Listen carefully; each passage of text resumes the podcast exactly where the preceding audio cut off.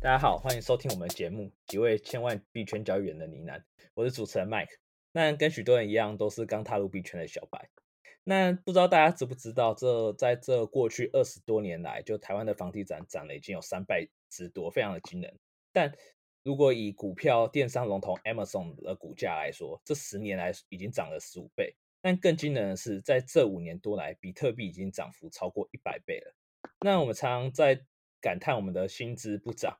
买房子是梦想，但如果我们听听几位币圈交易员的一个呢喃，来了解他们是如何在市场实战来累积他们的财富，以及学习各种加密货币世界的各种知识，来重新找回财富及人生的自由。那我们前几集我们会固定邀请一个来宾是 Crypto，他在两年多前第一次踏入币圈的世界，那他带用本金约一百万，在不开杠杆的状况下，到现在两年多已经累积有千万以上的资产。那我们现在就请 Crypto 来简单介绍一下自己吧。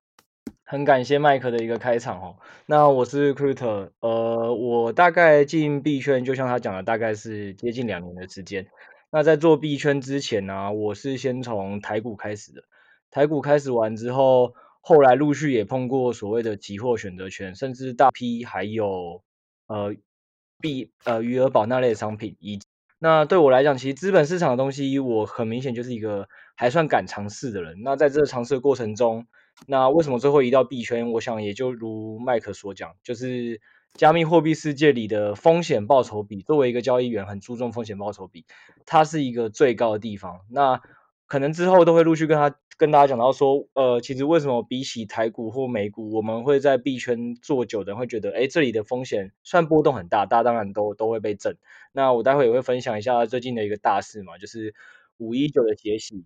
对，那其实除了这么的洗，如何是低过三一二跟五一九两个大血洗的情况下，我仍然是选择留在场内，以及拥抱币圈的这个波动度跟这个，然后再加上刚才。麦可以讲一个，我觉得真的非常好的，就是虽然我自己也曾经做过期货跟选择权啦，但是尤其是当你进入了加密货币世界里，我们非常不鼓励你开任何的期货。之前我在跟 Crypto 聊天的时候，他说五一九跌三十几趴，其实还蛮蛮少的，就是他更经历过去年的三一二事件。不然你可以简单介跟大家介绍一下这两个事件发在币圈的世界发生了什么事？哦，其实。五一九或三一二这两个日期啊，都呃很明确，就是一个日期，就是说五一九就是五月十九号发生的，三一二就是三月十二号发生的。那只是说，呃，基本上这两次的波呃波动都非常大，大到会。让全部市场里的人都陷入绝望，所以会被号称五一九血洗或三一二血洗。那它其实都是由不同事件引发的。那刚才其实麦克也有讲，对啊，当然五一九相对于三一二，我们呃我自己经历过的人会觉得说，其实五一九的这个振幅不算非常大。嗯、可是呃说不大吗？他人家有做过统计哈，大概其实。从它的所谓的最高点啊，到这一波五一九的血洗，当天砸三十几趴，没错。然后其实这样子回撤完，呃，比特币光比特币这个波动最小的，在加密货币里已经算是波动最小币，也波动了五十三趴，也就是说它下砸了五十三趴。那为什么我会跟他开玩笑说，其实我觉得五一九没有那么大？因为三一二的时候，我去年三一二我有经历，那一次更更扯，它是。比特币基本上一天最高就跌了将近五十趴，那当然它后来从最高点到最低点大概也跌了六十几趴了，所以你可以想象说，你任何一项投资，你如果投资晚了过没多久，你发现诶它的投资的价格剩下原本的一半，甚至只剩下四十趴，而且这还只是比特币。就现在如果很多你有在这拼拼这个频道的，应该多少也都在新闻上看过以太币。以太币的跌幅也甚至都比这个更高，所以很有可能你一个投资刚把钱放进来，你就只剩下原本投资的三分之一。那当然对很多人来讲会是一个无法忍、无法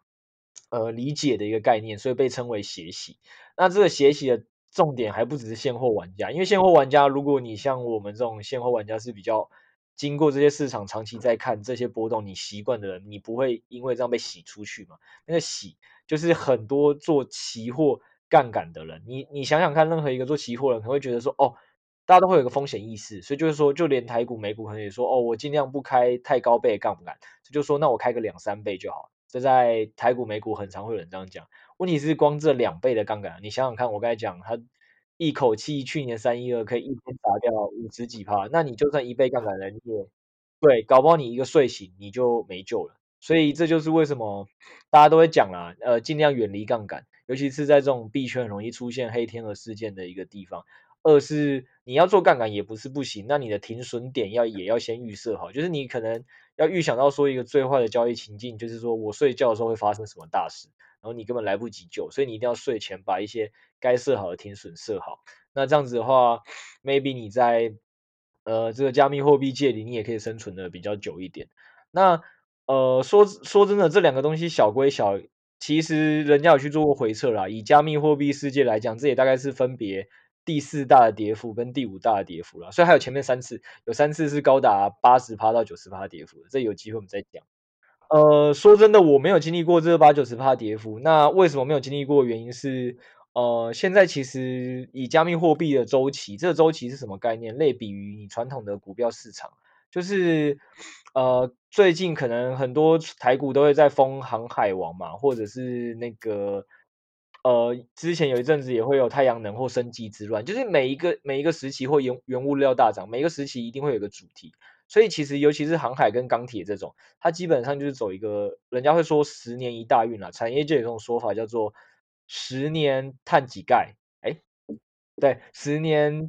碳几钙，几钙碳三代，意思就是说，虽然我花了十年才赚这么一次，但我赚这一次的钱，我就可以让我们一一家过三代，所以。呃，加密货币界其实基本上跟钢铁还有原物料行业是有一个同样的一个所谓行业周期、产业周期的概念。那这也是为什么加密货币界的人通常很常会询问一个问题：你如果现在在币圈待久，你大概会看到这几天所有人在问一个问题，叫做什么？熊来了吗？牛走了吗？类似这样。为什么会有这种感觉？就是。呃，刚刚麦克的那个问题问得很好，就是加密货币大概现在是每四年一个周期，这个周期跟比特币的减半有关。这个减半的东西可以之后在未来跟大家做介绍。那因为它四年一个周期的关系，所以现在刚好在第三个周期，大家就在问的是，现在到底是不是五一九这波血洗是一个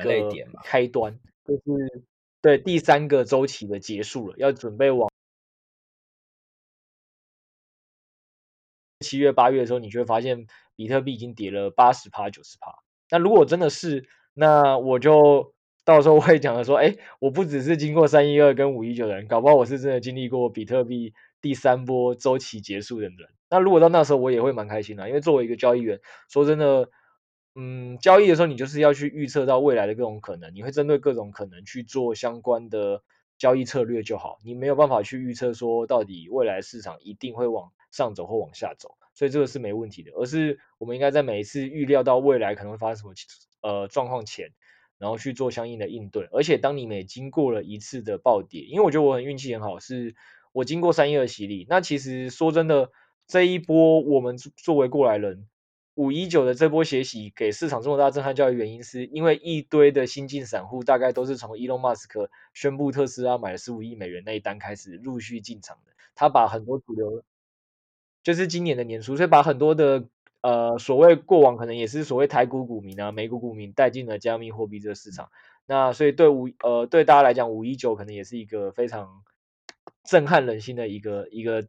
事件啦。对，那我反正我现在也是跟大家一起在经历这个大事件。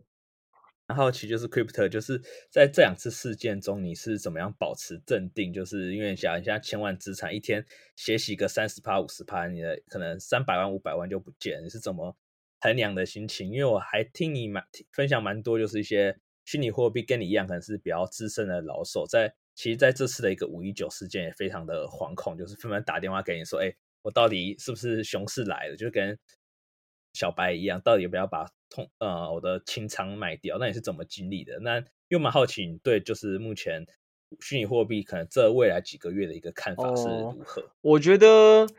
会有恐，其他的交易货币老手会有恐慌的原因，只是因为投资的周期的不同啦。因为我觉得。任何一个交易啊，就就跟人家常会问说，我台股现在适不适合进，或美股适不适合进一样。那其实加密货币交易也是，其实没有有有人有办法直接回答你这个问题的原因，都是每个人制定的一开始的交易的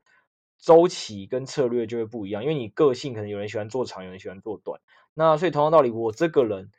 是真的做非常长周期的人，所以对于我来讲，三一二跟五一九为什么镇定？呃的原因是在于我非常长线的看好比特币跟加密货币整个产业的未来。我觉得这个待会我可以在后面跟大家讲一下，也是让大家了解说加密货币到底为什么是值得投资，而不是单纯只因为它有创造财富。嗯，那呃说真的，我觉得麦克也讲的很好，像。呃，五一九的时候对我来讲，那已经不是几百万的，我基本上是几千万的资产在蒸发。然后我记得我有一个朋友，那时候也是从下午就跟我说很紧张，因为他一个下午跌少损失了三千万，他光一个下午就损失了三千万。那其实啊，对对对，确实是这样。可是呃，我觉得这件事情是因为我那个朋友他本身。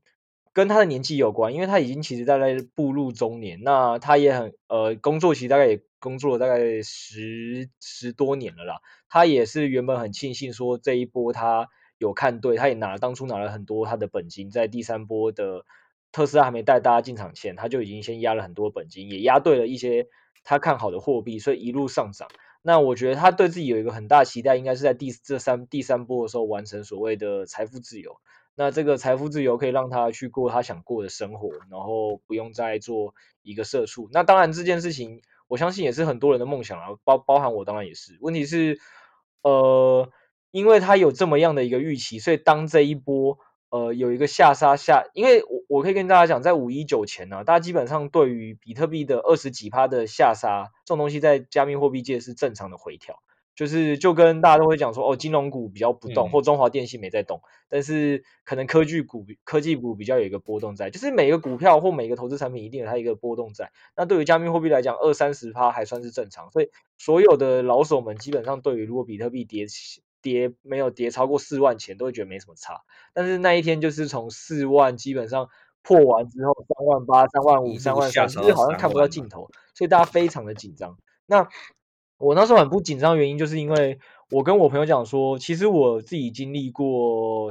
三一二，所以我也看过我三一二的时候，甚至是比这个更大的跌幅。跌幅完之后，呃，其实比特币也从那一天的三一二三千八百五十美金这个水位，涨到了六万四千块前一波的高点，也涨了快二十趴。也就是说，其实它下杀完都还能涨二十倍。那其实你一开始蒸发了六十趴资产后，其实就是等于说你四成嘛，乘上二十倍也是八倍，所以。对我们来讲，如果你真的知道它长线代表的东西，这当然是用数字算，这都还没有讲到它本身的内在价值。但是就用数字本身来告诉你，就是说，其实经过这些下砸，只要你长期对它够相信跟够稳，对我来讲，我没有什么好害怕的。就算这一波真的把我的五十趴资产、六十趴资产又震震掉了，那又怎么样？因为我相信它未来还是可以带我涨，呃，有十倍、二十倍涨幅，那也就可以了。那只是对于我朋友来讲，我觉得那是因为他的交易策略的关系，他很期待他能在这一波就提早出场。那这一波他想要提早出场前提下，他又没有预预料到四万到三万的这一波下杀，所以他那时引发了一个自己的心理恐慌。因为说真的，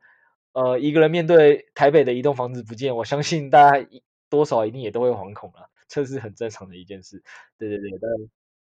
我也觉得我我可能会完全无法工作，立刻休假回家。哦，对啊对啊，我哎哎，你说的很好，他那一天真的是刚好在休假，所以他更衰。因为我可能那天在上班，所以我也是下班后开始狂接到我朋友电话来询问。那我其实对于市场也还没有太太太有一整天的反应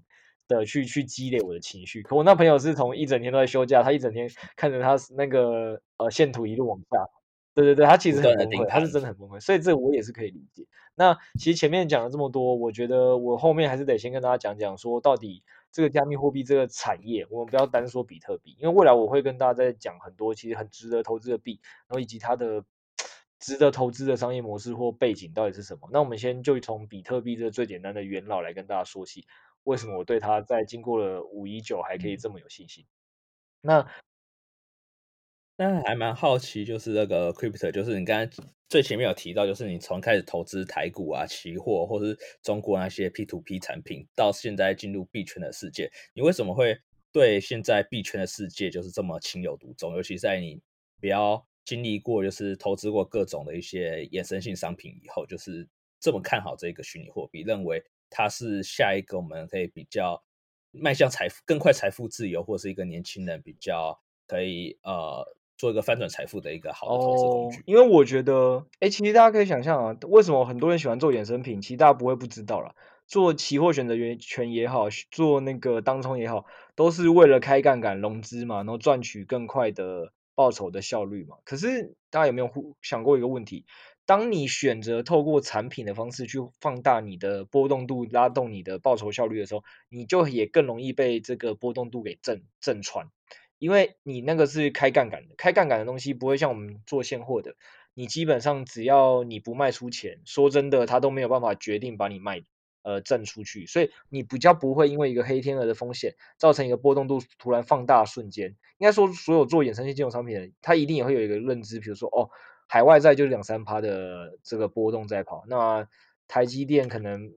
可能会相对比较大一点，可是大概也就在可能二三十趴是它的极限，他可能会这样想。那所以这时候他就会自己觉得会开个两倍杠杆是一个很安全的。那如果这时候突然就有一天有一个任何的一个意外，比如说。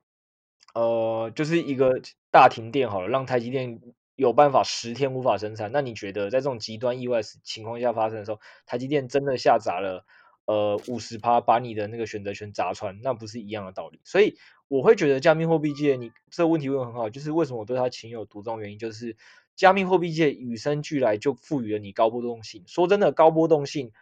对应于投资就代表的是高报酬率，只是这个高报酬率的前提是你还不需要背负像期货选择权那种开杠杆的方式，会让你呃经过一个波动被放大过程中就让你被震出场，你只需要用现货的方式就可以获得可能比呃用期货选择权去做美股跟台股更好的报酬。那为什么我不做加密货币？对，这是第一个，就是所以，我刚一开始一直回到，其实风险报酬比，风险报酬比，一个交易员在考虑的东西就是一个风险报酬比。那同样道理是，我现在也可以都先用数字的方式跟大家讲说，现在为什么很值得做比特币，即使就算你现在做完，它进入了熊市又怎么样都没有关系，因为你想一件事哦，我刚已经跟大家讲过一个历史数据，呃，这一次的比特币的跌幅啊，大概跌了五十三趴，说真的也是历史上第五大。那历史上第五大，前三大大概分别大概都在每一次的熊市周期的结束都是八十趴到九十趴就就结束了。也就是说，你其实可以完全去想一个问题：就算我现在进场，我大概都只需要再扛三十趴的跌幅，比特币就要跌到底了。而且说真的，这三十趴跌幅跌不跌到都是一个问题，因为你要想，当它跌到三万，如果它要再跌三十趴，也就是它剩两万一，两万这个点基本上已经是上一波比特币一万九的最高点，就是。这件事情是有多少的呃美国的机构全部进的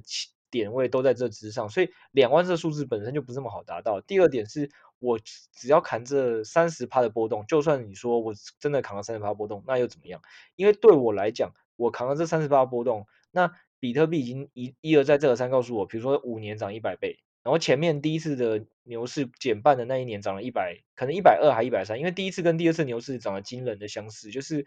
最后的减半时间，从减半那一天到最后的顶峰，都涨了一百二十倍跟一百三十倍，我忘记哪个是一百二，哪个是一百三，但就是都涨了差不多倍数。然后只是一个花了一年，一个花了一年半。那对于我来讲，我跟你讲，每个行业它都有所谓它的周期。那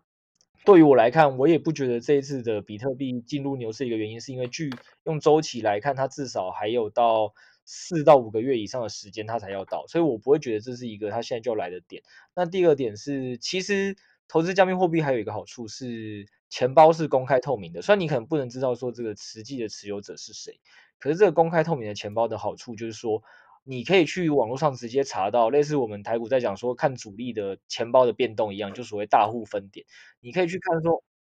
对对对，我从筹码面我就，人家有去监测到，在五月初的时候，在比特币在五万多的时候，有一个全呃比特币第四大的鲸鱼。呃，第四大金鱼，他手上有四十二亿美金的比特币，他就卖出了六千枚的比特币，在五月初的时候，五万多块的时候，接近六万，他卖了呃五五呃六千枚的比特币。可是你知道他在五月的十五号、十九号、二十二十一，反正就连续四天，他都有逢低买进比特币。但你你看看他买了几枚，他刚好买了五千枚，他前面卖了六千，后面买了五千。那你说这一千美会不会又在这几天就是二二二三又买，也很难讲。他就是现在在逢低把筹码，当大家都已经对这市场不看好的时候，他就慢慢吸回来。人家帮他统计过，这五千美他这四天的平均成本是四万三千多。那他光这一买一卖动作，他就直接套了这一万两千美金，就是这么简单。对这些大户来讲，所以对我来讲，我觉得这一波比特币有一个这么大砸盘，其实就跟两件事情历史事件有关，而不是历史事件，就跟两件比较重大事情有关。因为 Elon Musk 首先先发布了说，呃。特斯拉不接受比特币支付，这对于很多被他带进来散户，这是一个很很严重信心动摇的一个根本。第二是中国政府就发了一个关于基本上严严重打打击国内的比特币交易的这个交易所。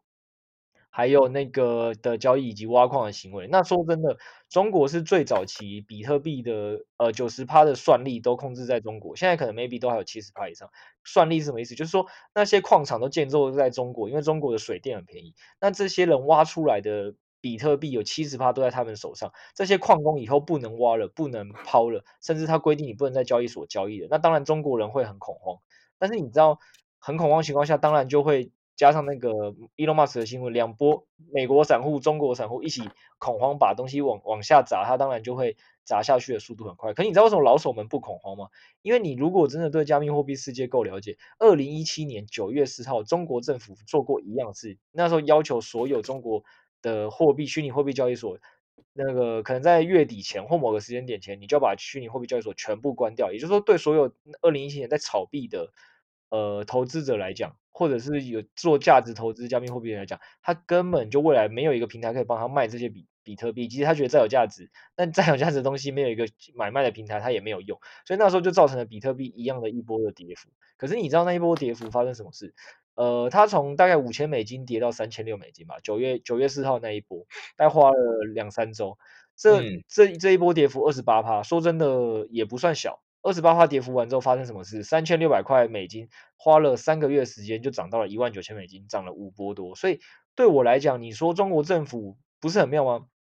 他三年前就已经禁止了一次虚拟货币交易。对，他交易，他禁止完之后，就这三年还是默默的让比特币的矿工在那边挖矿，然后甚至甚至其实你去看二零二零年跟二零二一年中国央视的新闻，或者是很多的他的官方的媒体都有在提及，其实虚拟货币已经没有像几年前是这么一个投机跟泡沫，很多人对他是比较正向在研究，也没有说鼓励，但是他说就是没有到那么泡沫，甚至是官方的媒体都在报道。那你现在他这么大动作，又在五一九突然宣布。说，哎，我我要禁止这些东西。其实你可以想象得到背后一定有些原因啦。那我们这东西之后有机会可以用心理学角度，或者是你要怎么去看大户筹码角度来跟大家做这些分析。但我要讲的是，它就是一些特殊的事件所造成的这一次很大的跌幅。但是跌幅过后，我们历史上看过太多次跌幅过后又重新上上来的力的的过程，所以一我本身不恐慌。再来就是另外一个点。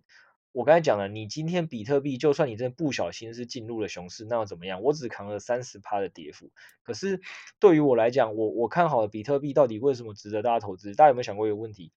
麦克一开始开宗明义就讲了，台湾的房地产世界，大家以前都在讲说，哦，房地产涨得很夸张，年轻人买不起房子。可是其实说真的，它在二十年来，你如果认真去抓数据，也才涨了三倍啊。当然，也才这字不太好。因为说真的，我们就一倍的时候就已经买的够痛苦了，涨三倍你当然觉得更痛苦，甚至买不起，这当然都是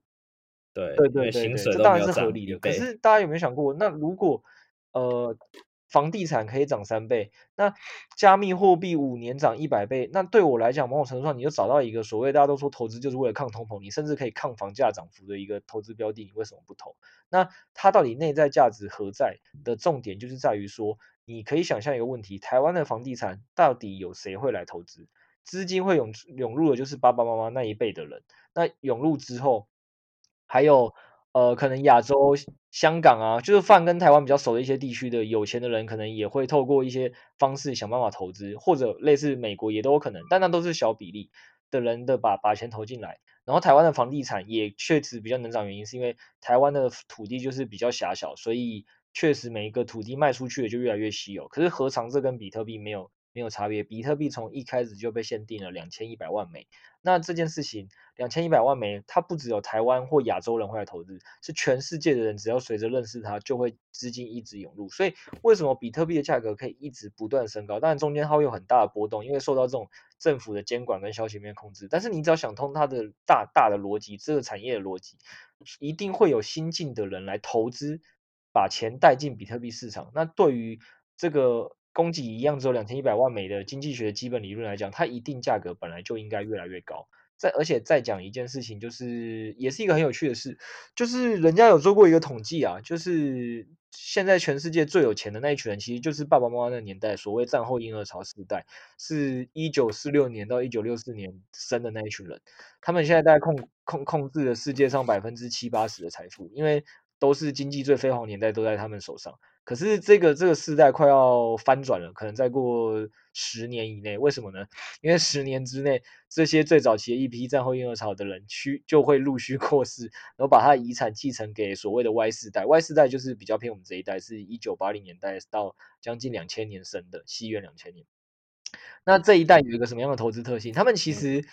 从我们一开始出生，我们基本上也不太会投房地产啦，因为我们没有办法像爸爸妈妈一样说有钱投房地产嘛。那股票可能也不会投太多，就是你会投一点，可是因为你可能也还在赚钱，所以你也投不了太多的股票市场。所以这些人反而股票投的比例是有，也算高，但是其实有一群人是专门在投资加密货币的。所以这件事情就是让很多在做这个研究的人都发现说，而且这就为什么美国四大投行现在都已经开放，这只是在台湾或亚洲区目前相对较慢。其实美国四大投行都已经开放他们的 VIP 顾客可以去买比特币的一个原因，还有就是加拿大早就已经开放了好几支比特币跟以太币的 ETF，因为对他们来讲这就是一个趋势，十年来会有七十兆美元的钱会从战后婴儿潮。因为遗产的方式移转到 Y 世代，那大家可以想象一个很有趣的现象：这七十兆里，只要有个几 percent 的钱会被流入 Y 世 Y 世代继承完之后，他们又不会只投资，他们可能一定会拿去买一栋房子，因为大家都想买栋房子。买完房子，然后也会有一些钱流去投一些他觉得好的股票。他就算只分个所谓的十趴进入加密货币世界，那七十兆的十趴也是七兆。而且这数据很有趣，这还只是统计美国的遗产的继承，其他国家都不统计，光美国就会流入七兆，在这十年，加密货币现在总市值只有两兆多，那你觉得它再翻个三四倍有什么困难的？那同样的道理，你也可以想象到，Facebook 跟麦当劳这些公司的产品其实早就很久都没有变太大的变化，那为什么他们的股价也好，或者是他们的营收可以一直上涨？因为对他们来讲，市场就是有在变大，所以我产品不用特别好。我今天美国推不动了，我就去推欧洲；欧洲推不动了，我去推亚洲，去推东南亚，去推南非，甚至中国一线城市我打完，我就开始打二线城市。就是有太多方式可以让市场变大，就算我产品不变，营收也营收跟股价就是会上升。所以再回到，我觉得今天时间也长了，我我跟就在这边做个总结，我会觉得大家不要觉得比特币真的只是一个造富效应，或它是一个泡沫，大家应该要去想它最基本的逻辑，就是。比特币的供应量就是这么有限，两千一百万枚。那对他来讲的需求者，甚至是比台湾的整个房地产的投资者还多。他可以是为纳全球的投资者的。那在这样子的角度下来讲，它本来就有一个它基本会涨的基本盘，就跟当年台湾房地产为什么大家都嫌贵，还是会持续会涨。那第二个是这个市场是在不断扩大的。以我刚刚举的那个例子给大家听的，呃，其实可能美国人投完之后，现在亚呃，欧洲人开始跟上，然后我们是其实日本、韩国的投资跟政府监管都比台湾先进。你如果有去研究，就会发现，那未来东南亚跟非洲也可能都会陆续的更大量人进来，然后还有战后婴儿潮会继承这么多七十兆遗产的 钱下来去投资加密货币，不论他投资几趴，它涨就是一个必然现象。所以这也就是为什么女股神 ARK 的那个投资人会说，据他们统计，只要把六点五五趴的呃，上市贵公司都把一部分的资金移到加密货币世界去，其实对他来讲，比特币涨到五十万是很合理的一件事。对，这是我今天想跟大家做的分享。所以我觉得大家只要有兴趣啊，可以多去查查比特币的各种的估值的模型，很多东西其实是有它的道理在，而不是大家随便喊喊的一个数字。相信之后大家听我们的节目应该会收获蛮多的。那我也帮大家做一个简单的几五个整理，就是刚刚 Crypto 讲为何我们要投入虚拟货币，这个货币为什么会值得投资呢？就是作为一个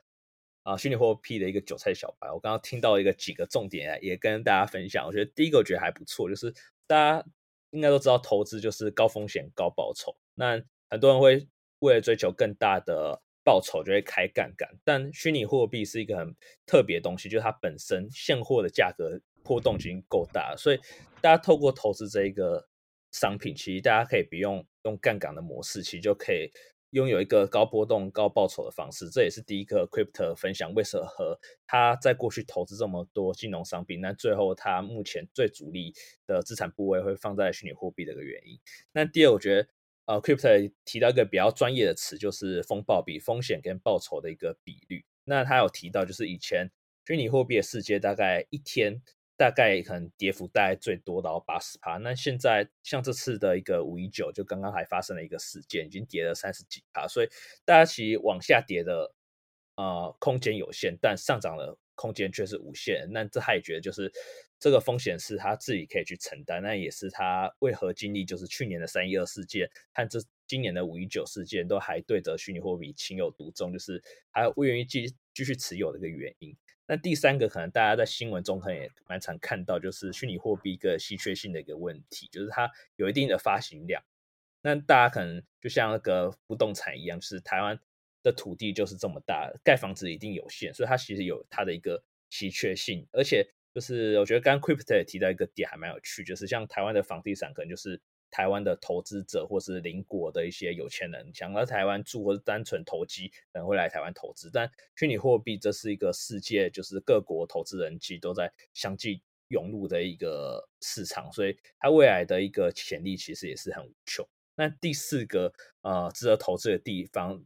也是从一个人口来说，就是上一个世代的战后婴儿潮，其实已经慢慢步向老年。那目前我们最新下的一个世代的婴儿潮，大概在一九八零到一九九零，那时候有一个比较大的一个婴儿潮。那现在这一波的年轻人也慢慢的步入二十几岁、三十几岁，成为我们各国世界的一个经济的主力。那刚刚当然 Crypto 有提到，就是一个是财产继承的问题，但另外一个也是经济主。他们会越来越成为经济主力，就是财富下一个财富的一个主力会慢慢流入的这一个时代。那他们现在也蛮多这些战婴儿潮的年轻人，其实都会想要投资虚拟货币，成为他们一个新的一个投资的标的，而不再只是追求像是不动产这种比较传统的一个方式。那我觉得最后一个也是很。重要就是世界各国政府的态度。以前可能在前几年，我以前在大学在学经济学，在学总经或是个体经济学的时候，或是呃货币学的时候，都常